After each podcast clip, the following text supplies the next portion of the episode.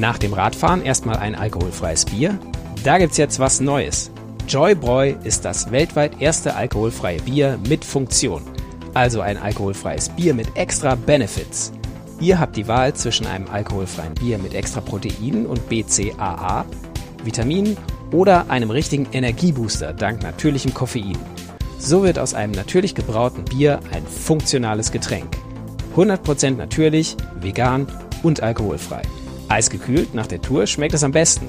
Und mit dem Rabattcode ROADBIKE20 bekommt ihr 20% Rabatt auf eine Bestellung bei Joyboy.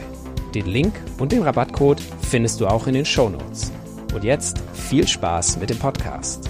Faszination Rennrad, der Roadbike Podcast. Hallo und herzlich willkommen zu einer neuen Folge im Podcast Faszination Rennrad, der Roadbike Podcast. Mein Name ist Moritz, ich bin Redakteur beim Roadbike Magazin und heute habe ich einen ja ganz spannenden Gast und zwar Jürgen Hofer. Hallo Jürgen. Servus Moritz, grüß dich. Jürgen hat ja ein kleines Fahrradtürchen unternommen, kann man sagen. Er ist zwei Monate lang durch ganz Europa gefahren, hat 26 Länder mit dem Rennrad bereist, ist 14.500 Kilometer gefahren und 125.000 Höhenmeter draufgestrampelt und hat ganz nebenbei 135.000 Euro an Spendengeldern gesammelt. Und genau über dieses Thema sprechen wir jetzt. Und ja, Jürgen, erzähl doch einmal, damit wir dich ein bisschen kennenlernen. Wer bist du? Wo kommst du her? Äh, und was machst du, wenn du nicht so viele Kilometer am Stück Rennrad fährst? Also wie man meinem Dialekt entnehmen kann, bin ich Österreicher. Ich wohne zwar seit vielen Jahren in Deutschland, in Stuttgart, aber ich mhm. bin Österreicher, bin äh, 47 Jahre alt. Sport und Fahrradfahren ist etwas, was mich seit meinem achten Lebensjahr begleitet. Aber in meinem Hauptberuf war ich doch viele Jahre etwas anderes. Radfahren ist und bleibt eine, eine schöne Freizeitbeschäftigung für mich. Ich war 20 Jahre lang Banker im internationalen Finanzbusiness und äh, vor zwei Jahren habe ich die Entscheidung getroffen, äh, sozialer tätig zu sein, bin nicht mehr in der Wirtschaft tätig, sondern im sozialen Business und habe jetzt aber auch ein bisschen mehr Zeit als früher und kann deshalb mein größtes Hobby, den mhm. Radsport, noch ein bisschen mehr Zeit schenken. Hast du schon Langstreckenerfahrungen gehabt? Und, und wie, wie bist du so Rennrad gefahren bis zu dieser Geschichte? Also ich fahre nicht nur Rennrad, ich fahre alle Fahrräder, die es gibt. Ich habe angefangen mhm. mit dem BMX-Fahren und bin dann wirklich alles durch, was es so gibt, von Dirtbike über Mountainbike, über Downhill, über Zeitfahrrad, Rennrad natürlich, Gravelbike. Also ich bin in meinem Leben wirklich alle Fahrräder gefahren und fahre sie nach wie vor sehr, sehr, sehr gerne. Aber im Innersten, äh, ich bin nicht ein Ausdauer-Junkie und liebe einfach den Rennradsport. Mhm. Äh, Ausdauererfahrung habe ich, klar, über Jahrzehnte am Fahrrad hat man das. Äh, aber das war niemals, ich weiß nicht, ob man das jetzt als extrem bezeichnen äh, darf, äh, auf deine Frage, das war meine erste Backpacking-Tour. Ich habe sowas mhm. noch nie gemacht. Also mit Gepäck am Fahrrad war mir vollkommen fremd bis vor kurzem. Und deshalb ist diese Idee, die ich ja auch erst sehr kurzfristig geschmiedet habe, von vielen ein bisschen als Fantasterei oder Utopie hingestellt worden. Dann erzähl doch mal, wie bist du auf diese Idee gekommen, das zu machen? Ja, das hat ein bisschen private Gründe, weil ich jetzt, wie ich gesagt habe, eben nicht mehr in diesem 80-Stunden-Job äh, beschäftigt bin. Ich sage jetzt bewusst nicht gefangen, weil es war großartig, aber ich habe jetzt ein bisschen mehr Zeit als früher, äh, weil ich ein bisschen weniger arbeite, äh, also normal arbeite, nicht weniger arbeite. Und irgendwann Anfang des Jahres habe ich mir gedacht, Jürgen, eigentlich könntest du ja wieder mal sage ich mal, äh, ein bisschen mehr Zeit in den Sport investieren und nicht nur tageweise unterwegs sein oder nach Mallorca fliegen, was man sonst so macht, äh, sondern wirklich mit dem Fahrrad wohin fahren. Und Anfang war die Idee, die ich fahre wohin, irgendwo in den Süden und dann kommt meine Partnerin nach und auch ein bisschen durch, durch Gespräche mit meinem Sohn, ich habe einen 24-jährigen 24 Sohn, der auch mhm. begeisterter Fahrradfahrer ist, der hat dann irgendwo gesagt, Papa, es macht so viele, es gibt so viele Menschen, die machen eine Charity mit dem Fahrrad, macht du das doch auch, weil so wie ich dich kenne, wird's groß. Also das mhm. war so die erste Idee vor ein paar Monaten. Und dann habe ich mich eigentlich viel mehr um die Stiftung und um das äh, Einwerben der Gelder gekümmert und viel weniger um die Organisation. Das mhm. heißt, ich bin nicht nur ohne Erfahrung weggefahren, sondern auch äh, ohne einen einzigen Testlauf mit dem Gepäck zum Beispiel. Also ich habe, es war ein mhm. bisschen, ja, also ich habe mich äh, acht Wochen auf 14.500 Kilometer begeben mit äh, äh, Backpacking, äh, Zeug, wo äh, ich gerade und gerade das äh, Preisschild runter abgeben können. Das war, war recht interessant, war recht interessant. Ja. Aber es hat geklappt, es hat geklappt. Ich wollte als nächstes genau auch über die Planung fragen, oder können wir ja jetzt eigentlich schon festhalten, Planung war, war äh, Learning by Doing, kann man das so sagen? Ja, ich meine, ich, hab, ich, bin, ich bin so ein Mensch, ich habe ein recht ausgeprägtes, äh, nicht Selbstbewusstsein, das nicht, aber ich weiß, wenn ich mir etwas in den Kopf setze, dann ziehe ich es durch. Ich habe mhm. den Ironman zum Beispiel mal gemacht, mehrmals gemacht. Das ist doch eine sehr lange Triathlon-Veranstaltung und habe die Entscheidung getroffen, wo ich Brustschwimmer war. Äh, mhm. Und habe gesagt, das mache ich. Und ich habe sechs Wochen vor Ironman das Kraulen gelernt, hat auch funktioniert. Und mhm. da gibt's viele solche Beispiele in meinem Leben. Und hier war es auch so. Ich habe mir gedacht, okay, ich fahre jeden Tag zehn Stunden Fahrrad. Wenn ich alleine unterwegs bin und ein bisschen Wind und Berge mit einkalkuliere, ein 25er Schnitt, 25er Schnitt sollte ich schaffen. Mhm. Also fahren wir 250 Kilometer, habe das dann mal acht mal sieben multipliziert, also Tage, Woche und ähm, die Anzahl der Wochen, die ich unterwegs bin. Dann hat mhm. der Rechner irgendwo 14.000, 15.000 Kilometer ausgewiesen.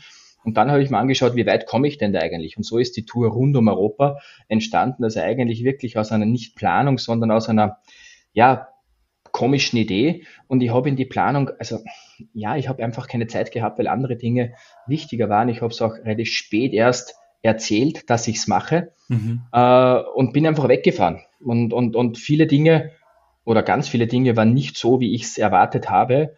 Aber da ich halt schon lange am Fahrrad sitze, habe ich halt dann doch auch das Talent, äh, das antrainierte Talent, auf diese Widrigkeiten ein bisschen umzugehen und, und habe dann unterwegs adaptiert, also was die Streckenfindung betrifft, äh, wie ich auch Komoot, ich bin ja ein mhm. Komoot-Nicht-Nutzer gewesen davor, mhm. äh, weil ich eigentlich nur Strecken gefahren bin, die ich kenne oder auch hier ausprobiert habe. Und alle diese Sachen, wie gehst du mit dem, mit dem Equipment um, was brauchst du, was brauchst du nicht, ich habe mich von relativ viel getrennt, dass ich, dass ich dabei hatte, aber ein paar Sachen nachkaufen oder neu kaufen müssen. Mhm. Und ich sage mal, für diese eher respektlose Planung bei so einem Projekt, äh, so muss man es fast bezeichnen, hat extrem gut funktioniert. Aber ich bin nicht so angekommen, wie ich weggefahren bin. Mhm, also mhm. definitiv nicht. Die Strecke, sag doch einmal für unsere Zuhörerinnen und Zuhörer so die grob, den groben Streckenverlauf. Wo, wo bist du hergefahren? Ja, also das Ziel war irgendwo äh, schon die Grenzen Europas abzufahren äh, und, und auch wegen der Jahreszeit habe ich mir gedacht, ich fahre zuerst in den Süden, also ich bin in Stuttgart gestartet über Innsbruck, das sind meine beiden Städte, in denen ich wohne oder wo ich herkomme. Mhm. und habe mir dann gedacht, okay, über den Brenner, äh, die östliche Seite Italien runter bis ganz äh, runter auf den Stiefel, dann die andere Seite rüber, Mittelmeerseite hoch und dann Côte d'Azur, Spanien, Portugal, Frankreich, äh, bis zur Normandie, dann durch Frankreich durch, Benelux, Deutschland, Dänemark und dann ähm, über Görlitz, Leipzig, Görlitz in den Osten und im mhm. Osten dann halt die ganzen Länder, äh, Polen, Slowakei, Ungarn, die muss ich mal schauen, Rumänien, Serbien, Bulgarien, Nordmazedonien, Griechenland, mhm. also und so weiter bis in den Südwesten von Europa, mhm. äh, nicht, nicht Südwesten, in, den, in, in, das, in das östliche, in den östlichen Süden von Europa mhm. und dann über die alle Adria-Länder des ehemaligen Jugoslawiens wieder hoch, also mhm. Albanien, Kosovo, äh, Montenegro, Serbien, mhm, äh, mhm. Bosnien, Kroatien, das ist alles, was man so kennt. Und dann noch eine, äh, eine, eine Runde rund um Österreich, habe dann die Tscheche und die Slowakei noch mitgenommen, habe noch Schweiz und Liechtenstein mitgenommen. Mhm. So sind 26 Länder geworden und äh, ja, ein paar Kilometer und ein paar Höhenmeter. Wie muss man sich das vorstellen? Bist du von Hotel zu Hotel gefahren oder hast du irgendwo ähm, gecampt? Wie, wie, wie waren deine Unterkünfte? Also die ersten eineinhalb Wochen, ersten zehn Tage habe ich viel draußen geschlafen oder versucht draußen zu schlafen. Da war ich etwas blauäugig, weil ich das Wetter besser erhofft oder eingeschätzt habe, als es, als es dann im Endeffekt war. Wann also genau ging es denn los? Nochmal das? Äh, es, ging, es ging Anfang Mai los, 1. Mai bin mhm. ich gestartet. Ja. Und ich habe mir gedacht, wenn ich über den Brenner drüber bin, ähm, bin ich über diesen Alpenhauptkamm Richtung Süden unterwegs und da wird es dann trockener und auch wärmer. Es war in Italien schreckliches Wetter, es hat in Apulien geregnet, es hat acht Grad gehabt und bedingt durch das extrem schlechte Wetter, mhm. äh, ich bin die ersten drei Tage durchgängig im Regen gefahren, also 30 Stunden im Regen. Äh, mhm. Äh, am Brenner hat es geschneit. Das gehört dazu, das ist ganz klar, aber ich muss ganz ehrlich sagen, mein Hintern hat es nicht ausgehalten, weil ich bin noch nie 30 Stunden im Regen gefahren und mhm. ich wollte auch nicht ganz am Anfang eine Pause einlegen. Und durch die schlechten Straßen habe ich dann ganz am Anfang schon massive Gesäßprobleme bekommen. Also nicht durch die Anzahl der Stunden im Sattel, aber einfach durch die schlechten Straßen, durch den Schmutz und durch den Regen. Und da ist die Notwendigkeit einfach auch gewachsen, das Fahrrad leichter zu machen. mhm. äh, weil ich bin dann tagelang im Wiegetritt gefahren, im Stehen gefahren, was eine extreme Belastung für den Körper ist. Und mhm. wenn du Gepäck am Fahrrad hast, äh, gerade hinten, dann äh, schaukelt sich das einfach irgendwann auf. Und ich habe dann mhm. die Entscheidung getroffen, ich brauche Regeneration, ich will an den 250 Kilometer durchschnittlich pro Tag festhalten. Mhm. Und das Ziel war, eine Distanz zurückzulegen und nicht äh, im Freien zu schlafen. Äh, mhm. das wäre ein schönes Beiwerk gewesen, aber ich habe dann ungefähr nach zehn Tagen mich von zweieinhalb Kilo Gebäck getrennt, habe äh, Isomatte, Schlafsack und äh, Zelt nach Hause geschickt und bin mhm. dann von, von einfacher Unterkunft zu einfacher Unterkunft gefahren, was okay. extrem einfach war, muss man ganz ehrlich sagen, weil ich doch gerade am Anfang in touristischen Gebieten unterwegs war und das hat zwar immer ein paar Euro gekostet, aber die Regeneration ist in der Bett einfach höher, das muss man, muss man sagen. Und es waren dann doch jeden Tag netto 10, 11 Stunden am Fahrrad und, und äh, würde es wahrscheinlich auch wieder so machen. Es war dann, wo das Wetter wirklich gut geworden ist, manchmal schon die Versuchung, groß draußen zu schlafen. Ich habe es auch einige Male gemacht, äh, mhm. äh, ohne Equipment. Äh, aber ich habe ja Daunenjacke zum Beispiel dabei gehabt und sonst auch ein bisschen Zeug, das habe ich untergelegt und habe dann einfach wirklich äh, ohne, ohne, ohne Material draußen geschlafen, was gegangen ist. Aber ich denke, man muss da unterscheiden, was mache ich? Mache ich eine Bikepacking-Tour mhm. äh, mit, mit allem, was dazugehört? Oder nehme ich zwar alles Material, das ich brauche, mit, aber schaue, dass ich Geschwindigkeit mache. Mhm. Und mir war die Geschwindigkeit und das Vorwärtskommen einfach wichtiger. Und jeder weiß von uns, äh, jedes äh, Kilo am Fahrrad äh, ist äh, direkt, direkt proportional verhältnis im Verhältnis mit der Geschwindigkeit, die man zurücklegt. Und mhm. Deshalb habe ich dann die Geschwindigkeit erfahren können, die ich mir vorgenommen habe. Wie muss man sich so einen typischen Tagesablauf vorstellen? Wann, bin, wann bist du aufgestanden? Was war dann so deine Routine? Ging es darum, so schnell wie möglich im Sattel zu sitzen oder? Ja, klar, das war das, das war das Wichtigste für mich, so schnell wie möglich im Sattel zu sitzen, mhm. weil äh, ich habe irgendwas als Plan gehabt, um 10 Uhr die ersten 100 gefahren zu sein. Äh, mhm. Weil es ist auch mental irgendwie gut, wenn du sagst, 10 Uhr Mitte Vormittag hast du schon äh, ein bisschen mehr als, als ein Drittel deines Tages hinter dir. Und ich bin immer relativ früh aufgestanden, die Tage waren lang. Mhm. Das hat auch da mit der Hitze zu tun gehabt. Ich bin ja durch zwei Hitzewellen gefahren. Die erste war in Spanien mit Durchschnittstemperaturen, die bei deutlich über 40 gelegen sind und mhm. Maximaltemperaturen knapp bei den 50. Und die letzten zwei Wochen, äh, in dem Moment, wo ich von Griechenland dann Richtung Norden retour gefahren bin, bin ich auch immer in der extremen Hitzewelle gefahren und habe da versucht, natürlich durch die Morgenstund äh, dieser Hitze ein bisschen auszuweichen. Äh, also so schnell wie möglich aufs Fahrrad, äh, äh, frühstücken unterwegs. Also ich bin die ersten ein, zwei Stunden immer nüchtern gefahren. Mhm. Äh, es kommt dann natürlich schon eine extreme Routine auch zusammen. Das heißt, das Aufstehen, äh, ein bisschen Körperpflege und einpacken und wirklich aufs Fahrrad sitzen, das hat nie recht viel länger als eine Viertelstunde gedauert.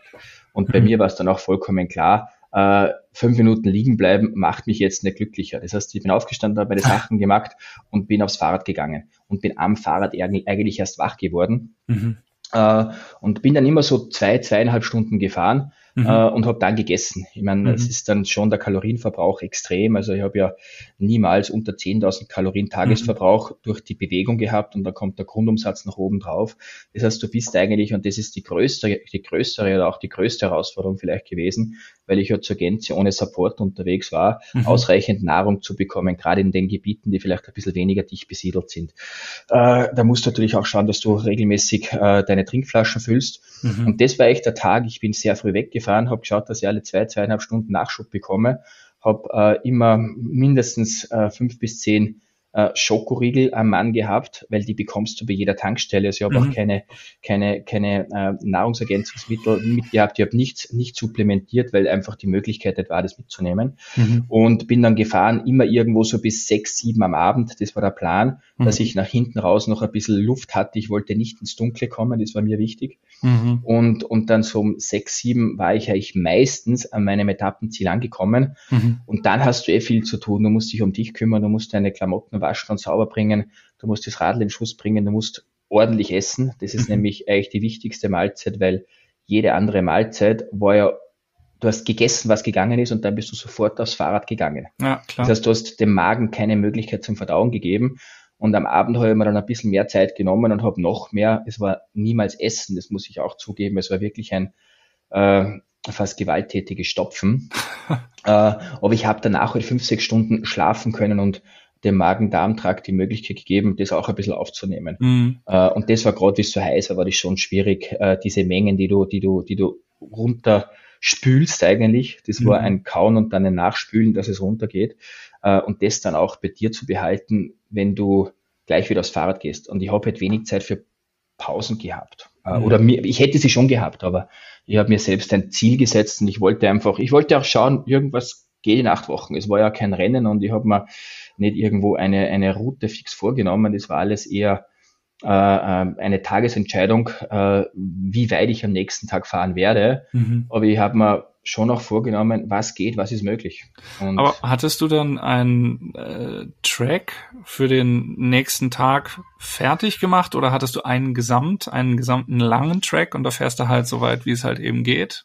Ja, also, das ist auch, wenn man sich, ja, also ich habe keinen gesamten Track gemacht, weil es war mir zu aufwendig. Die Zeit wollte ich nicht investieren. Ich habe mhm. ein einziges Mal äh, auf Google Maps eine Route gemacht mhm. und habe mir gedacht, das kann man in einem machen, das geht nicht, weil die Strecke zu lang geworden ist und habe so vier Teilrouten auf Google Maps gemacht, dass ich die Distanz ungefähr wusste. Also nur, dass ich die Distanz ungefähr wusste und habe ein paar so Punkte gehabt, wo ich hinfahren will, wo ich unbedingt hinkommen möchte und habe die Route dann immer beim Abendessen davor über Komoot geplant. Mhm. Äh, aber wirklich auch ein bisschen angepasst daran, wo will ich hin und wo, wo ist Infrastruktur. Mhm. Äh, weil ich hab halt, bin sehr, sehr, sehr leicht unterwegs gewesen. Das war ein Fehler zum Beispiel von meiner Seite. Ich würde nie mehr ohne Trinkrucksack fahren, äh, weil da hast du zusätzlich einfach äh, die Möglichkeit, ein bisschen Wasser zu ähm, äh, transportieren. Ich habe nur zwei Wasserflaschen mitgehabt am Fahrrad im Rahmen und eine habe ich hinten ins Trikot gesteckt. Das ist viel zu wenig.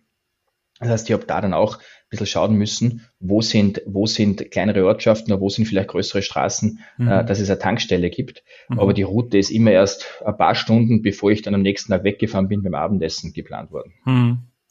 Insgesamt klingt es jetzt oder wirkt es auf mich so, als wäre es schon eine ja, wie soll ich sagen, so ein, so, so ein gewisser Druck da gewesen oder Zeitdruck oder, oder äh, hast du auch Erlebnisse gesammelt mit den Menschen? Hast du auch in die Gegend geguckt irgendwie so? Es, es klingt jetzt gerade wirklich so schnell, schnell und ich muss diese Distanz zurücklegen und ähm, alles getaktet und organisiert.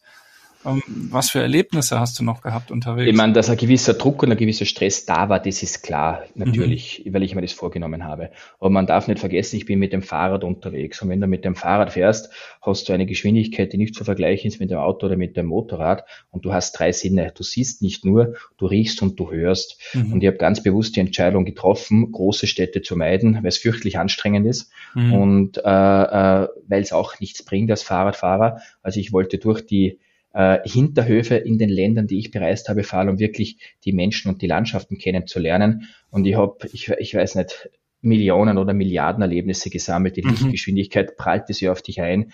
Ich habe versucht, das auch zu konservieren, indem ich jeden Tag am Abend äh, so ein digitales äh, Tagebuch geführt habe. Ich bin immer noch nicht durch, muss ich ehrlich sagen. Aber wenn du mit dem Fahrrad unterwegs bist, passiert alle jede Minute etwas, was faszinierend ist. Mhm. Äh, und das muss ich jetzt das aus der Erinnerung hochholen, weil es nicht, weil ich zu schnell war oder weil ich zu viel Stress hatte, sondern einfach, weil es zu viel war. Ich habe auch äh, die Fotos noch nicht angeschaut, da bin ich erst bei der Woche zwei. Mhm. Ähm, und das, wenn ich jetzt zusammenfassend sagen müsste, was war das Tollste mhm. an diesen zwei Monaten, sind es Menschen. Ich habe so wahnsinnig viele und intensive, tolle Begegnungen gehabt mit großartigen Menschen. Also Menschen sind großartig. Und egal in welchem Land ich war, es sind natürlich nicht nur 26 Länder, sondern auch 26 unterschiedliche Mentalitäten mhm. äh, und ganz viele Teilmentalitäten in jedem Land. Aber die sind Menschen sind großartig und auch wenn man die Sprachen gegenseitig nicht versteht, man kann trotzdem miteinander kommunizieren. Mhm. Unglaubliche Hilfsbereitschaft, wahnsinnige, so viele offene Türen. Äh, bekommen. Ich bin zum Essen, zum Trinken eingeladen worden. Teilweise durfte ich die Unterkunft nicht bezahlen, weil ich erzählt habe, was ich mache und vor allem auch, warum ich es mache. Mhm. Großartig. Also die, und wenn man jetzt sagt, ich meine, das ist ja das Schöne, finde ich, am Fahrradfahren. Man hat eine Geschwindigkeit, die einen wirklich etwas weiter trägt, als wenn man zu Fuß oder laufen unterwegs äh, ist. Mhm. Das habe ich ja auch gemacht. Ich habe einige so Laufabenteuer hinter mir, bin in drei Tagen mal durch Korsika gelaufen. Mhm. Äh, das ist auch intensiv, aber du hast eine andere Geschwindigkeit und der Geist kann schon ein bisschen mehr aufnehmen. Aber du bist nicht zu schnell unterwegs, um es aufzunehmen. Und hören ist natürlich klar, ein Sinn, der großartig ist, wo man viel aufnimmt, aber das Riechen, wenn du unterwegs bist, den Geruchssinn kannst du ja nicht ausschalten. Mhm. Und es war häufig der Fall, dass ich gefahren bin und etwas gerochen habe, äh, was mich interessiert hat oder was ich kenne, irgendwelche, keine Ahnung, gemähtes, ein gemähtes Feld oder, oder irgendwas. Wir mhm. kennen alle diese Geruchserinnerungen. Mhm. Und das war ganz intensiv, weil ich da teilweise auch stehen geblieben bin und mir das angeschaut habe, wo das war. Äh, und das ist das Schöne am Fahrradfahren. Man reist mit einer Geschwindigkeit, die man noch verarbeiten kann, auch wenn es viele Ereignisse sind. Das ist großartig. Wie war es mit der Verständigung mit den Menschen? Weil es sind ja viele Länder, viele verschiedene Sprachen. Ähm, hat das immer geklappt mit Englisch oder mit Händen und Füßen? Wie, wie stelle ich mir das vor? Also mit Englisch hat es natürlich nicht geklappt, weil da, da, da, da muss man gar nicht so weit nach Italien oder auch nach Spanien fahren, um zu wissen, dass er mit der Sprache nicht sehr weit kommt. Mhm. Äh, mit dem Google Translator war es auch nicht wirklich äh, überall möglich weil ich draufgekommen bin, dass es sogar in Europa ganz viele Menschen gibt, die nicht lesen können. Ähm, und, und ich habe das irgendwo dann auch nicht hingebracht, dass ich es richtig diktiert, diktiert habe, dass das dann auch in der jeweiligen Sprache übersetzt wurde. Ich habe es so diktiert, äh, dass es nur in Schriftform übersetzt wurde und habe das dann aber wirklich gelassen, weil es nicht notwendig war. Mhm. Äh, es ist faszinierend, welche Gespräche das man führen kann mit Händen und Füßen und dass mhm. das funktioniert. Also man, man irgendwo stellt man sich aufeinander ein und man kann mit Händen und Füßen wirklich miteinander reden. Mhm. Und, und das ist auch eine interessante Erfahrung für mich gewesen. Äh, also gerade in den Ostländern, wo, wo natürlich sehr viel Interesse da war für das, was ich mache, weil dort gibt es keine Radfahrer. Mhm. Also ich habe ja viele, unter Anführungszeichen, Gleichgesinnte äh, gesehen, gerade Côte d'Azur Richtung Spanien, da waren ja, keine Ahnung, Dutzende, wenn nicht Hunderte mhm. Bikepacker unterwegs. Aber wo ich von Görlitz dann Richtung Osten gefahren bin, da ist es dann äh, auf einmal ganz, ganz stark Richtung Null abgefahren, abgefallen. Äh, und da äh, war natürlich dementsprechend auch ein sehr großes Interesse der Leute da, Fahrrad und ich habe dann die Karte von Europa gehabt, die kann man natürlich auch zeigen und habe dann gesagt, wo ich gefahren bin und habe über diese Unterstützung meiner Fotos äh, diese, den Einstieg in die Gespräche immer gehabt. Mhm. Und das Kommunizieren war nicht schwierig. Mhm. Wir können alle miteinander reden, wenn der Wille da ist. Mhm.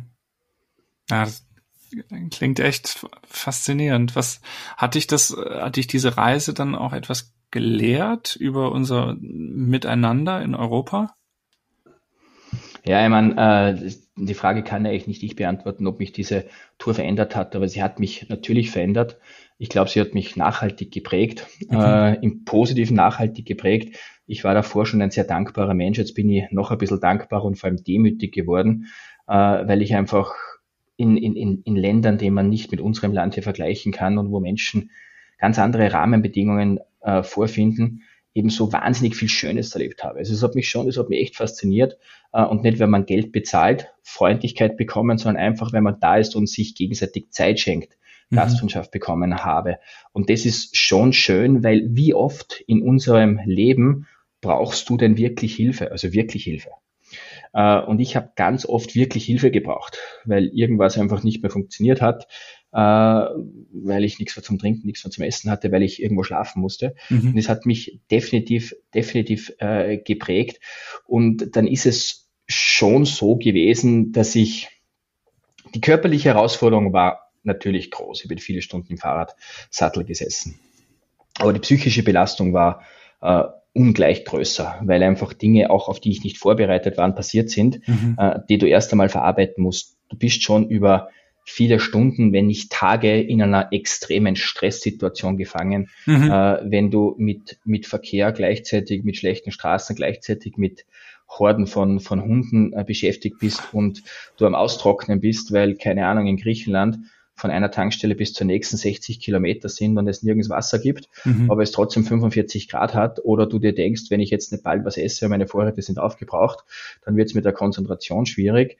Ich bin zweimal eingeschlafen, weil ich so unterzuckert war am Fahrrad, wo ich auch nicht gewusst habe, dass das möglich ist, mhm. äh, weil ich mich ja bewegt habe. Der Kreislauf hat ja, war ja in Bewegung, trotzdem hat es mir die Augen zugedrückt, kennt jeder beim Autofahren diesen Sekundenschlaf. Mhm. Und das sind schon so mentale Herausforderungen, die, die, also ich habe noch nie in meinem Leben so einen Stress gehabt. Mhm. Und zwar nicht Stress, weil ich diese Distanz zurücklegen wollte. Nicht, weil ich einen Zeitdruck hatte, sondern einfach Stress, weil, weil ich über doch äh, lange Bereiche meinen bisher gekannten Wohlfühlbereich massiv verlassen musste. Mhm, mhm. und dann bist du in so einer Art Überlebensmodus. Ich meine, Überleben war niemals ein Thema, also da war ich weit davon entfernt, dass es wirklich äh, gefährlich gewesen wäre. Aber trotzdem ist es ein Bereich außerhalb meiner Wohlfühlzone gewesen, mhm. die ich auch mangels Vorbereitung, da bin ich wieder bei dem, was ich eingangs gesagt habe. Ich habe noch nie eine Bikepacking-Tour gemacht und das war schon Dinge, die, die mich psychisch extrem gefordert haben und was mich auch wahrscheinlich zu einem etwas ruhigeren und vielleicht auch ein bisschen gelasseneren Menschen gemacht hat, weil dort waren Dinge, die dann wirklich zu lösen waren ja. äh, und nicht Dinge, wo man vermeintlicherweise glaubt, dass sie wichtig sind. Hat sich im Verlauf der Zeit eine gewisse äh, Ruhe eingestellt im Sinne von, oh, jetzt ist so viele Tage lang hat diese abendliche Unterkunftssuche immer geklappt. Das wird auch heute klappen, nur mal um ein Beispiel zu nennen. Ja, das hat sich eingestellt, weil ich irgendwo auch äh, das Gefühl hatte, es löst sich immer. Also es waren ein paar Situationen, wo ich mir gedacht habe, jetzt wird es Zeit, dass irgendetwas äh, daherkommt und das hat sich immer aufgelöst, positiv aufgelöst. Und dann war noch eines, was für mich wichtig war. Äh, die ersten vier Wochen habe ich mir echt gedacht, dass das so ein bisschen Dolce, Dolce Vita Radlfahren wird durch, durch, durch den Südwesten von Europa über Frankreich, Deutschland, dann Retour. Da habe ich mir gedacht, mhm. das wird ganz einfach und da fahre ich ein bisschen und roll mich ein. Mhm. Äh, und da habe ich halt extremes Pech mit dem Wetter gehabt. Das mhm. gehört dazu. Fahrradfahren ist ein Freiluftsport. Aber es hat am Anfang tagelang äh, wirklich durchgeregnet. Ich bin dann mhm. im Baskenland, Nordspanien nur im Regen gefahren. Es hat durch Frankreich, durch Benelux, durch Deutschland nur geregnet. Das war bevor hier die Hitzewelle gekommen sind. Da bin ich im Dauergewitter gefahren, äh, das das Fahrrad extremstens belastet hat. Also da habe ich auch viele mhm. unplanmäßige Stops gehabt. Und da habe ich mir schon gedacht, hey, was soll das? Äh, und, und, und war auch ein bisschen krantig teilweise. Und das war schwierig und ich bin extrem froh, dass ich hier am Anfang eben nicht diese Dolce Vita Radtour hatte auf der ersten Hälfte, weil sonst hätte ich wahrscheinlich die Herausforderungen mangels Erfahrung im, im, im Osten Europas äh, nicht geschafft. Äh, also da bin ich, bin ich froh, dass ich hier ein bisschen aufbauen äh, konnte an Erfahrungsschatz, mhm. aber auch an Ruhe und an Selbstvertrauen. Äh, jetzt würde ich mit gewissen Dingen ganz anders umgehen und würde mich viel weniger ärgern über Dinge, die in der ersten Hälfte passiert sind, mhm. als wo ich weggefahren bin. Und Erfahrung ist bei diesen Dingen, das weiß jeder, mit dem man spricht. Ich habe den Jonas Deichmann getroffen, mhm. weil er einen Vortrag, weil er einen Vortrag gehalten hat in Stuttgart. Da haben wir gedacht, ja, du fährst selbst in drei Wochen weg, red mal mit dem, hör er den Vortrag an. Mhm. Und das ist das Thema Erfahrung ganz wichtig gewesen. Mhm. Und da habe dann angehört, was er alles, wie er alles getestet hat. Und da habe ich mir dann schon gedacht, okay, Jürgen, du kannst das, was du machst und das, was der gemacht hat, nicht einmal ansatzweise miteinander vergleichen. Das ist ganz eine andere Liga. Aber worüber der sich Gedanken macht, was der testet unter Stressreifenwechseln zum Beispiel, mhm. also den, den, Stress hatte ich nicht, weil bei mir jetzt nicht minus 30 Grad gehabt. Aber ich habe mir gedacht, Jürgen, du hast das überhaupt nicht gemacht. Äh, und habe mir dann schon überlegt, ob ich vielleicht ein bisschen respektlos und leichtsinnig an das Ganze herangehe. Mhm. Und da hat mir definitiv das Pech, das ich auf der ersten Hälfte hatte, geholfen, mhm. diese nicht vorhandene Erfahrung und auch Ruhe aufzubauen, die ich mhm. dann bei der zweiten Hälfte gebraucht habe. Also wenn ich die Runde anders gefahren wäre, Mhm. Wenn ich im Osten angefangen hätte, hätte auch von Stuttgart Richtung Osten fahren können oder ein bisschen Richtung Norden und dann Richtung Osten, bin ich überzeugt, dass ich's, äh, dass ich das Handtuch, Handtuch geschmissen hätte. Bin ich überzeugt, weil ich es einfach nicht geschafft hätte. Was macht Osteuropa schwieriger als Westeuropa? Sind es die Straßenverhältnisse? Sind es die Autofahrer? Sind es die größeren Distanzen zwischen Infrastruktur oder was ist das? Ja, ich meine, du hast ja jetzt gut auf den Punkt gebracht. Äh, die Straßen sind ganz anders. Okay. Äh, also entweder du fährst auf großen Straßen mit wirklich lebensgefährlichem Verkehr, mhm. die auch nicht gut sind, aber wirklich mit lebensgefährlichem Verkehr, weil dort gibt es den Fahrradfahrer in der Form wie bei uns nicht und äh, die sind nicht respektlos, aber die denken sich, wenn du auf meinem Terrain bist, musst du auf mich aufpassen und nicht umgekehrt. Mhm. Das ist ein Stressfaktor, ganz klar. Wenn du die kleinen Straßen wählst, äh, dann hast du das falsche Fahrrad, weil das sind einfach keine Straßen. Das ist, das ist, also da kommst du nicht vorwärts. Das mhm. ist äh, nur Schlaglöcher, also die Straßen, ganz klar. Mhm. Äh, dann hat man natürlich schon das Thema mit den Hunden, was jetzt nicht das riesengroße Problem ist. Also das ist jetzt nicht so gefährlich, wie man oft hört, aber trotzdem muss man sich darauf vorbereiten und trotzdem muss man dann irgendwie darauf reagieren können und das ist schon auch ein gewisser mentaler Stress. Mhm. Man muss wissen, wo sie sind, wie sie sich verhalten, wie man damit umgehen kann äh, weil wenn der dich vom Fahrrad holt, kannst du dir wehtun, kann das Fahrrad kaputt sein, auch mhm. wenn er dir nicht wirklich wehtut, aber äh, es reicht, wenn du vom Fahrrad gehst. Und was, was äh, macht man da? Also wie muss man da schnell weiterfahren oder hattest du eine ja. Keule am Fahrrad? Oder? Äh, ich glaube, da gibt's auch ganz, ganz, ganz unterschiedliche Herangehensweisen und jeder spricht ja von den Wildhunden und die Wildhunde sind, auch wenn es viele sind, das sind ja wirklich teilweise fünf, zehn, die auf einem Haufen irgendwo in der Sonne oder im Schatten liegen, die sind zwar viele, aber jetzt nicht die große Challenge, weil sie natürlich Hunger haben, weil sie verängstigt sind, weil sie keiner mag. Also die sind jetzt nicht so schlimm. Äh, das ist relativ leicht, mit denen umzugehen. Äh, es gibt aber die Wachhunde, also die wirklich einen Auftrag haben und einen Hof, einen Betrieb bewachen. Äh, das ist unangenehm. Da mhm. muss man halt wissen, wo wo in der Regel solche Hunde sein werden und da muss er versuchen, dem auszuweichen, weil die bewachen ihr Terrain und, so, und die sind nicht hungrig und die haben einen ganz einen kleinen Auftrag. Mhm. Und am unangenehmsten sind natürlich, ich bin ja ungefähr 30 Prozent meiner gesamten Route bin ich äh, dann doch im, im, im Gravel-Bereich unterwegs gewesen und da kommst du immer wieder in Bereiche, gerade äh, eben auch in dieser Gegend, über die wir gerade sprechen, mhm. wo es äh, Ziegen- und Schafherde gibt und die ausschließlich von Hunden bewacht werden, also wo kein Hirte da ist und das ist eine wirkliche Herausforderung. Und ja, ich habe mir dann einen Stock mhm. zurechtgeschnitten, der genau auf mein Oberrohr gepasst hat und extrem wichtig, den ich innerhalb von einer Sekunde bei der Hand hatte. Mhm. Also ich habe ihn befestigt, so dass er nicht runterfällt, äh, aber trotzdem sehr schnell in meiner Hand ist. Und ein erhobener Stock, warum auch immer, hat mir irgendwer gesagt, mhm. auch alle Menschen die ich dort getroffen habe, sind immer mit einem Stock unterwegs. Also die Fuß, die, die Menschen, die dort leben, mhm. sind immer mit einem Stock unterwegs. Mhm. Und der Stock, wenn er über dem Kopf ist, schüchtert die Tiere einfach ein. Äh, und der muss immer parat sein. Es funktioniert äh, zu 80 Prozent sehr gut. Das reicht auch. Äh, aber dann sind da diese 20 Prozent, die es dann unangenehm machen äh, gerade bei den Wach- und bei den Hütehunden. Aber ich bin, ich muss jetzt sagen, gell, ich bin ohne, ich habe kein einziges Mal mein Fahrrad verlassen, also sturzbedingt. Also mhm, ich bin mhm. 14.500 Kilometer gefahren und ich habe keinen einzigen Sturz gehabt. Mhm. Ähm, äh, auch nicht durch Umstände, die nicht in bei mir lagen. Mhm. Und ich habe auch, und das muss ich auch sagen, äh, das, das, sind immer die zwei Dinge, die wichtig sind. Ich habe keinen einzigen Patschen gehabt. Ja. Äh, kein, keinen einzigen. Mir, mir ist zweimal das Tubeless-Ventil äh, kaputt geworden. Das hat halt damit zu tun, dass man doch immer wieder nach, nachpumpen muss, weil mhm. hundertprozentig dicht ist das System einfach nicht. Äh, aber ich habe keinen einzigen Patschen gehabt. Und das ist echt, das ist schon cool, weil das wird mich, ja, es war Glück. Also ich hatte dann dieses berühmte Anfängerglück, Gott sei Dank auch. Bist du mit einem Rennrad gefahren und einem Gravelbike oder hast du auch unterwegs mal getauscht? Ja, ich habe, äh, also unterwegs habe ich nicht getauscht, aber ich hab, äh, bin die erste Etappe von Stuttgart nach Innsbruck, die auch äh, bei deutlich über 300 Kilometer waren, ich glaube es waren 340, bin ich mit dem Rennrad gefahren, weil es schneller geht, mhm. es leichter ist. Mhm. Und habe in Innsbruck in meiner zweiten Heimat ein Fahrrad getauscht. Mhm. Und beim Retourfahren habe ich ja die Runde auch über Innsbruck äh, äh, weiter, weiter fortgesetzt. Also bin ja dann über äh, die Schweiz-Liechtenstein nach Deutschland Retour gefahren. Mhm. Und da wusste ich dann, dass es nur noch ein paar Tage sind. Das heißt, ich konnte mein Gepäck reduzieren und ich wusste, wie die Straßen sind mhm. und bin das auch mit dem Rennrad gefahren, weil es einfach schneller geht. Und ansonsten und den Rest, den Rest bin ich mit dem, den, Rest bin ich mit dem Gravelbike gefahren mhm. und da dann auch, ich habe einige defektbedingte Stops gehabt mhm. und habe das sehr stabil aufgebaut ist. Ich bin zum Beispiel mit Mountainbike-Felgen gefahren. Ich habe mhm. äh, sehr stark, wo irgendwie möglich, auf Carbon verzichtet, mhm. äh, weil Carbon ist großartig, aber Aluminium äh, ist halt auch noch stabil, wenn es mal eine Delle hat. Mhm. Äh, und und habe ein sehr, sehr, sehr stabiles äh, Gravelbike benutzt. Mhm. Allgemein, wie muss man sich das vorstellen? Also ich meine, 14.500 Kilometer bei jedem Wetter was, was waren die Defekte? Das ist ja für das Material eine enorme ähm, Belastung. Wie hat das Material reagiert? Wie viele Ketten hast du verbraucht? Was waren die Defekte, die aufgetreten sind? Was?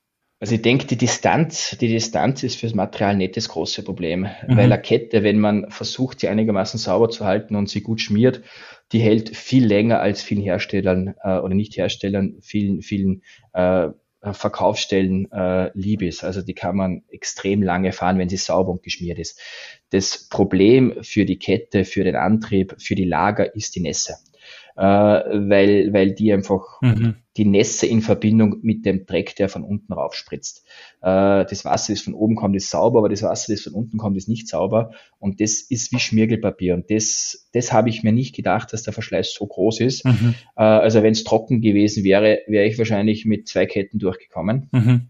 Äh, aber so habe ich drei komplette Antriebe gebraucht. Mhm. Äh, mir sind, mir sind die, äh, die, die, die Narben eingegangen, also die, äh, äh, wie sagt man, in Österreich sagt man Narben, wie sagt man in Deutschland, also bei den Laufrädern, mhm. äh, da wo sich's dreht. Die Lager. Äh, die Lager, diese mhm. die Lager bei den Laufrädern mhm. äh, sind mir kaputt gegangen, habe ich tauschen müssen, mir ist der Steuersatz kaputt geworden und äh, das Tretlager kaputt geworden, obwohl mhm. es neu war. Aber wie gesagt, es hat tagelang nicht geregnet, sondern geschüttet. Ich bin in der mhm. Gewitterzeile gefahren. Und da habe ich dann auch oft die Entscheidung treffen müssen, äh, dass ich eine Tour, eine Tagestour abbreche, mhm. obwohl ich erst bei 170 oder 180, also erst nur bei 170 oder 180 Kilometern war, aber mhm. ich habe mir gesagt, ich regeneriere in der Nacht und mein Fahrrad nicht und am nächsten Tag ist vielleicht trocken. Also der Verschleiß war relativ hoch, mhm. aber bedingt nicht durch die Länge der, der Strecke, die ich gefahren bin oder durch den Untergrund, auf dem ich unterwegs war, sondern wirklich nur durch die Nässe. Gab es Momente, wo du gedacht hast, boah, dieses ganze Unternehmen, äh, das, das steht vor dem Abbruch? Pah, ich meine, dass es nicht immer Spaß macht, ich glaube, das ist wie, wie, wie ganz normal im Leben. Äh, ich habe es gemacht, weil ich gern Fahrrad fahre und auch da gibt es manchmal so ein, so, so ein Tal, wo man sich denkt, jetzt macht zwar keinen kein Spaß mehr. Also wirklich aufgeben war nie Option. Also, mhm. also es, ich habe einige Momente gehabt, wo ich am Boden zerstört war, wo ich im, im, im Straßengraben mich hingesetzt habe und, und bitterlichst geweint habe, weil ich in dem Moment nicht weiter konnte. Mhm. Aber ich habe halt einen extremen Dickkopf und ich weiß, ich habe es äh, mir in den Kopf gesetzt und ich wollte es durchziehen. Also aufgeben war immer wieder mal natürlich im Kopf, warum mache ich das? Die Gedanken kennt ja jeder Sportler. Mhm. Äh, tausende Kilometer Gegenwind im, im zwischen Finale Ligure und äh, Portugal ich meine, da habe ich vier Tage Gegenwind gehabt und das mhm. ist schon mühsam, weil das tut einfach im Kopf fürchterlich weh. Da ist man nicht wirklich motiviert weiterzufahren. Aber aufgeben, wirklich aufgeben, mhm. äh, nein, war nie eine Option. Mhm. Nein. Es ist aber auch nichts passiert, so ehrlich muss ich auch sein. Gell? Ich habe dann dieses berühmte Anfängerglück vielleicht wirklich gehabt. Ich habe keine, keine, keine Stürze gehabt, ich mhm. habe keine Probleme gehabt, die irgendwo medizinisch vielleicht äh, gefährlich werden könnte. Ich habe irgendwo immer äh, Licht am Tunnel gehabt, wenn es notwendig war. Mhm. Also diese Extremsituationen, obwohl ich lange unterwegs war, oder vielleicht habe ich noch nicht als Extremsituation wahrgenommen, äh, ich wollte es einfach durchziehen und ich habe es durchgezogen. Und wenn du mal über die Hälfte drüber bist, ist es schon auch interessant, was das mit deinem Kopf macht. Mhm. Ja. Weil dann zählst du, wie wir weggefahren sind, mich haben zwei Freunde begleitet und nach 100 Kilometern haben sie gesagt, jetzt hast du nur noch 14.900. Das tut natürlich fürchtlich weh, wenn man sowas hört, gell, weil man sich die Distanz nicht vorstellen kann. Aber wenn du mal die 7.500 rum hast und dir denkst, hey, eigentlich ist ganz gut gelaufen, mhm. ist das dann schon eine unglaubliche Motivation, die zweite Hälfte, wo dann der Zähler nach rückwärts geht, auch noch zu machen. Mhm trotzdem bleibt da ja diese körperliche Herausforderung auch noch. Und du hast gesagt, du hast jetzt nicht ganz spezifisch dafür trainiert. Ich weiß auch nicht, ob man spezifisch für so ein Ding trainieren kann. Aber da sind ja auch einfach, dass der Körper vielleicht irgendwann streikt oder irgendwelche äh, Gelenke oder Sehnen oder irgendwas überlastet sind, die Knie schmerzen oder so. Und ähm, aber da hattest du keine Probleme, auch keine, die sich entwickelt haben in der Zeit? Also ich meine, wie gesagt, ich mache jetzt Sport seit fast 40 Jahren, ich habe mit mhm. acht Jahren angefangen, ich kenne meinen Körper ganz gut.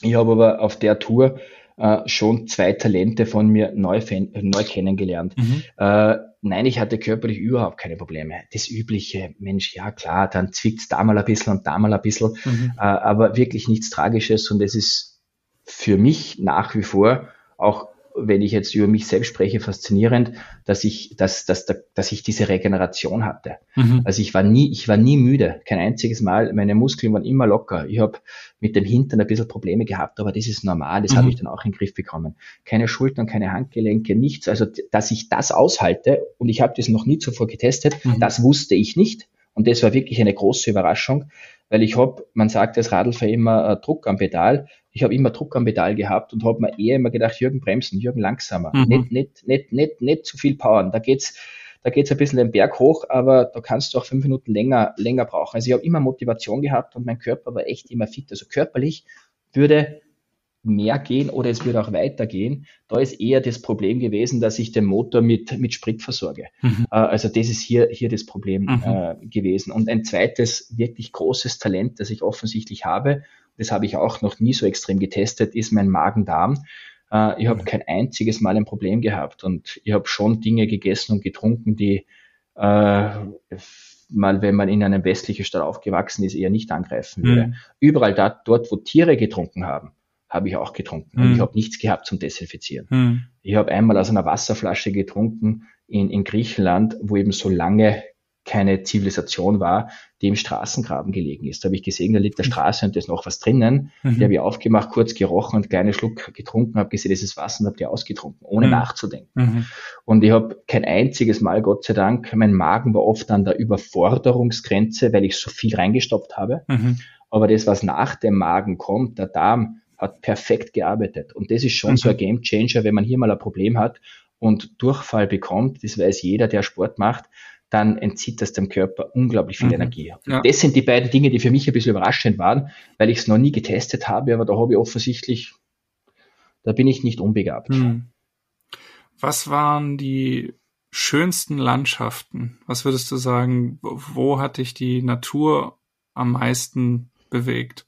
Oder kann man das gar nicht auf einen Ort beschränken? Nein, das, das ist unmöglich, das auf einen Ort zu beschränken. Jemand, was ich natürlich schon zusammenfassend sagen muss, ist, dass wer auch immer, äh, aber irgendwer muss uns ja dieses Geschenk Natur gegeben haben und Natur ist einfach eine unglaubliche Schönheit. Also egal wo, eine unglaublich schöne, ob das Berge sind, ob das Wälder sind, ob das äh, riesengroße Wiesenlandschaften, Auen, was auch immer, Meere, Seen, Flüsse sind. Also das ist un unglaublichst schön und ist natürlich eine wahnsinnige Motivation, weil sich diese Landschaft auch sehr häufig ändert. Mhm. Was für mich irgendwo bis bleibend in Erinnerung ist, sind Dinge, die ich nicht so erwartet habe, weil jeder kennt Italien und Spanien und Portugal und Frankreich, da war man schon mal. Mhm. Äh, und in Griechenland war mal diese klassischen Orte, wo man als Tourist irgendwann mal hinfährt und da weißt du ungefähr, was dich erwartet von zwei Ländern und dementsprechend auch von den Landschaften war ich absolut begeistert, weil ich eigentlich keine Vorstellung hatte. Mhm. Das war Nord Nordmazedonien und das war Albanien. Okay. Beides großartig,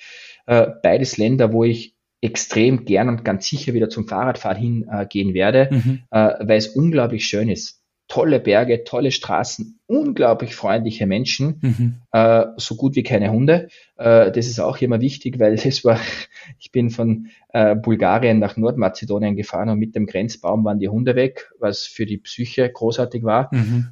Und in Albanien, äh, das ist, also jeder Radlfahrer wünscht sich genau das traumhafte Auffahrten mit äh, Blick auf das Adriatische Meer ein Traum. Mhm. Also es ist mir vorgekommen wie die ligurische Küste, mhm. nur dass es halt ein bisschen dünner besiedelt ist und viel weniger Verkehr ist. Das hat mich wirklich, das, aber nicht, weil es schöner war mhm. als andere Landschaften, sondern weil ich damit nicht gerechnet habe. Mhm.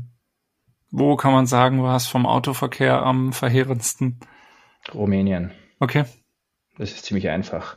Rumänien muss man einfach sagen, also wirklich, die, die Nebenstraßen sind keine Nebenstraßen das ist, das ist, da musst du, also da ist das stabile, man kann da fahren, selbstverständlich, aber halt mit Geschwindigkeiten und dann mit Tagesdistanzen, die einfach keinen Spaß machen. Mhm. Also das ist, das ist, ist einfach mühsam äh, auch fürs, für, für den Kopf, weil, weil, weil einfach du wirst durchgeschüttelt und es ist, ist mühsam.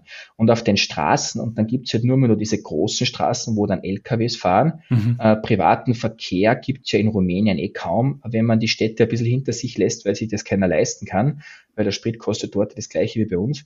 Und mhm. die LKW fahren dort etwas schneller als bei uns auf der Autobahn.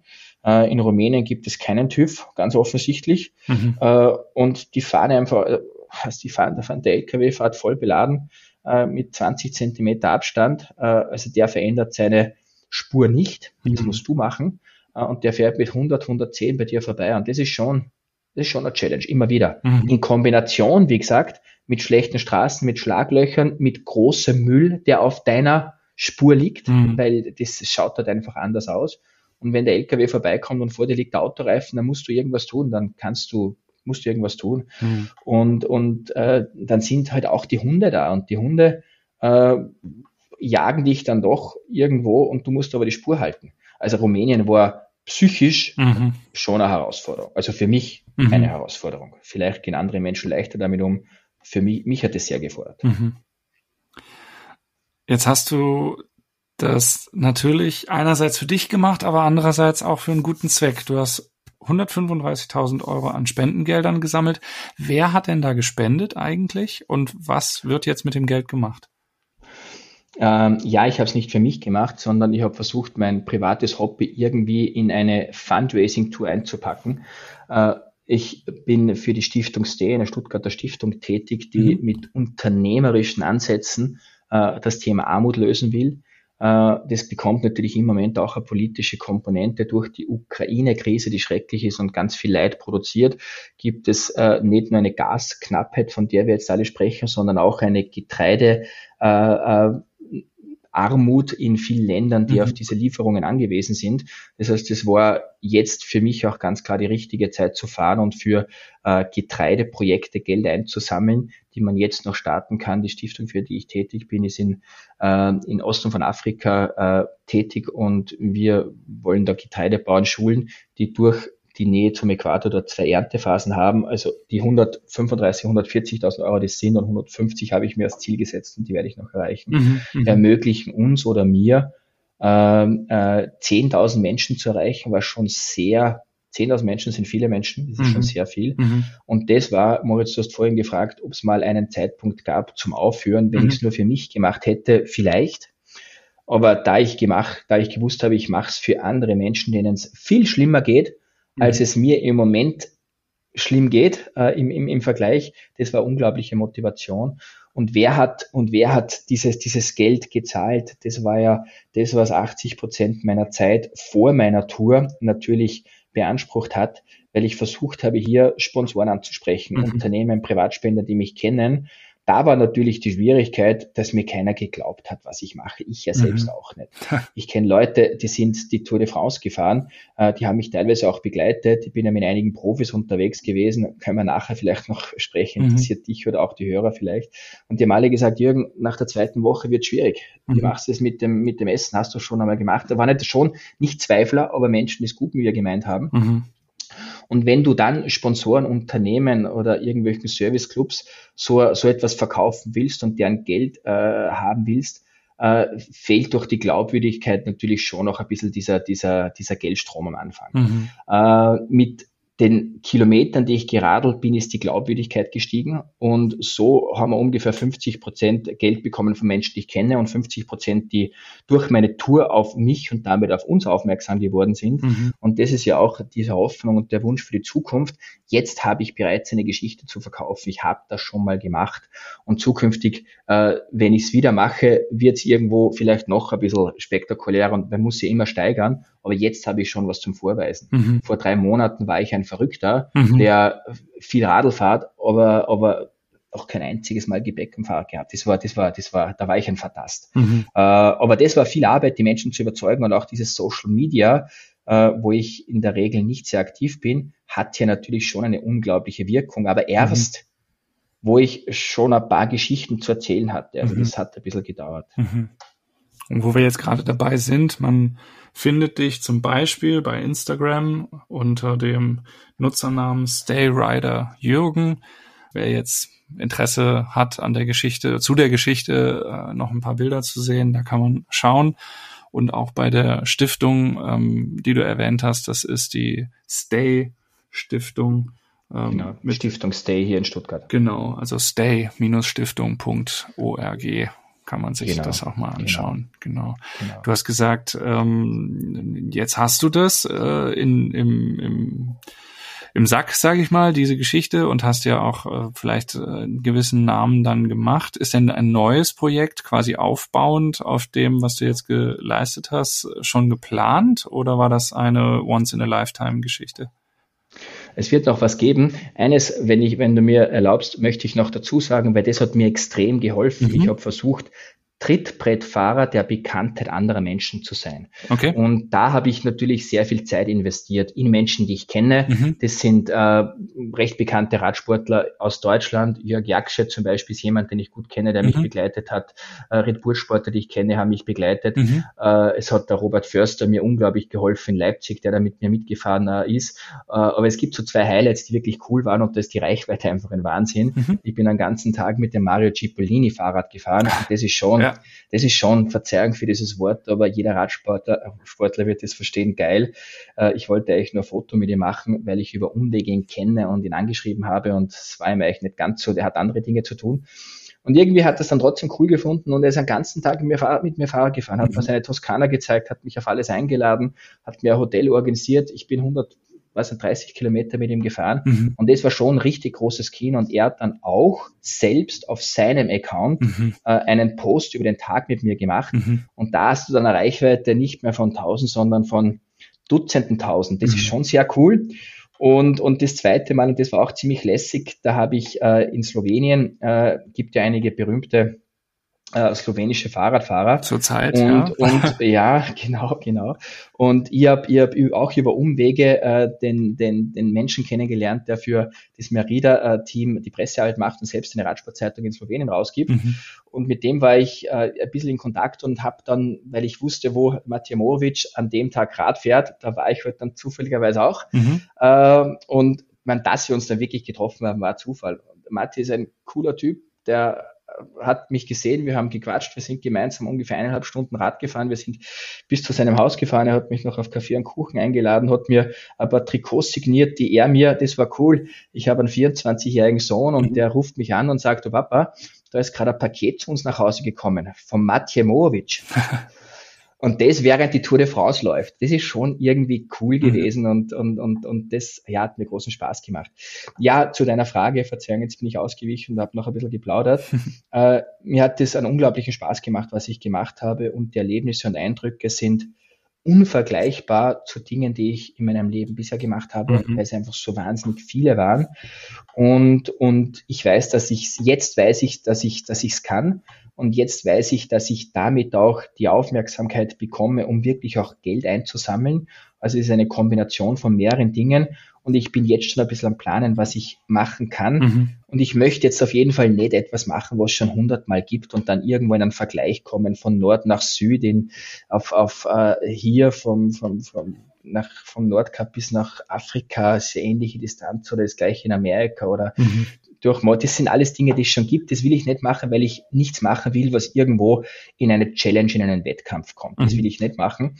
Aber es gibt ein paar Dinge, die, die, die ich schon interessant finde. Schwarze Meer ist im Moment ja nicht ganz einfach, aber mhm. es gibt einen schönen Teil vom Schwarzen Meer, wo man hinfahren könnte.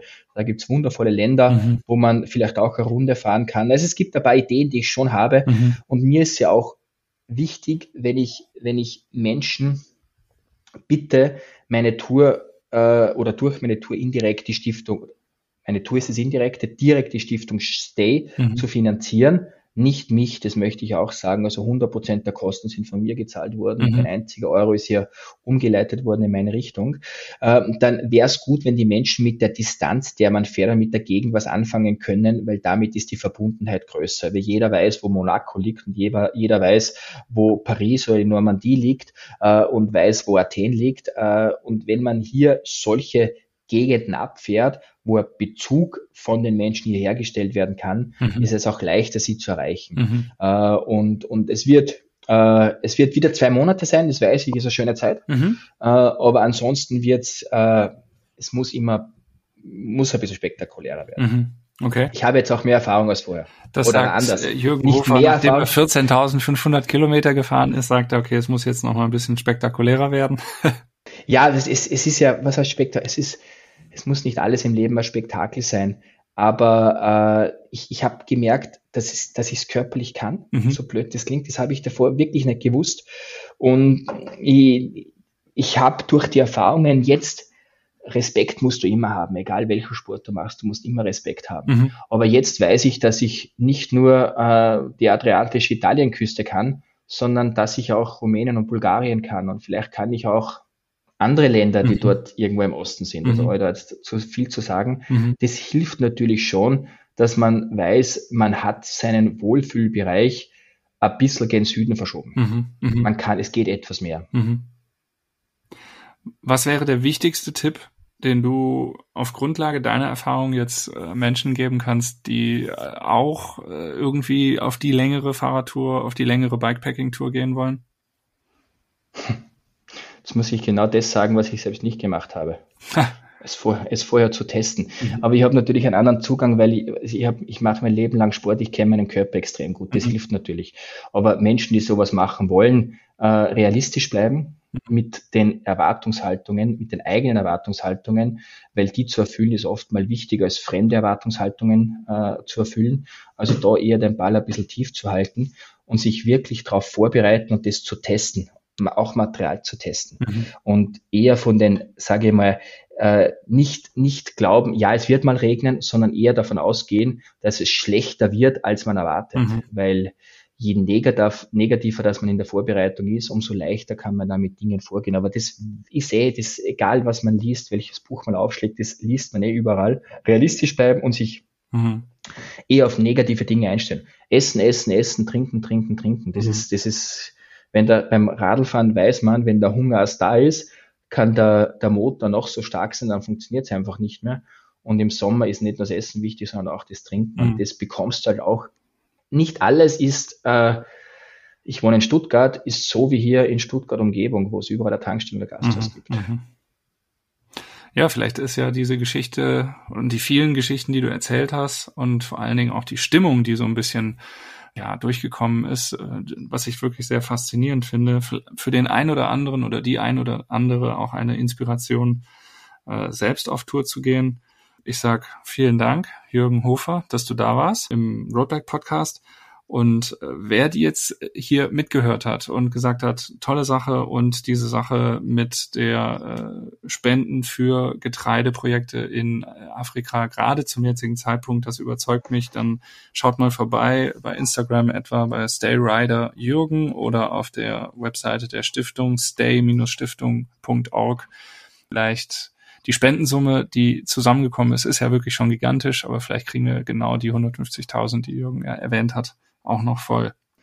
Moritz, sage ich jetzt doppelt Danke. Erstens danke, dass du mich hier eingeladen hast und ich ein bisschen über meine Erlebnisse plaudern durfte mhm. und danke auch für deinen Aufruf. Das finde ich nochmal schön. Vielen, vielen Dank. Und zu ja, deiner Frage, macht's einfach geht raus und macht es. Das ist das Wichtige, es tun. Mhm. Nicht zweifeln, es einfach tun. Und wenn es nicht funktioniert, dann funktioniert es vielleicht beim zweiten Mal. Mhm. Tun, sich vorbereiten, aber ich glaube, der erste Schritt ist der wichtigste. Mhm. Und man hat sie bei mir selbst gesehen, auch wenn nicht alles perfekt organisiert ist, wenn der Wille da ist, dann geht, du musst nur die Haustür mal öffnen und mhm. rausgehen. Und wenn ihr es gemacht habt, dann schreibt uns auch gerne von euren äh, Erlebnissen an podcast.roadbike.de. Und das gleiche gilt, schreibt uns auch, wenn ihr Rückmeldungen habt zum Podcast, wenn ihr Jürgen was sagen wollt oder wenn ihr einen eigenen Themenvorschlag habt. Einfach schreiben an podcast.roadbike.de. Und Roadbike gibt es natürlich nicht nur als Podcast, sondern auch als gedrucktes Heft am Kiosk oder als Digitalausgabe unter roadbike.de slash ePaper. Und auf allen sozialen Netzwerken wie Instagram, Facebook und Co. könnt ihr uns gerne abonnieren. Vielen Dank fürs Zuhören und bis zum nächsten Mal im Podcast Faszination Rennrad. Macht's gut. Ciao, ciao. Danke, Jürgen. Alles Liebe. Danke. Für dich. Faszination Rennrad. Der Roadbike Podcast.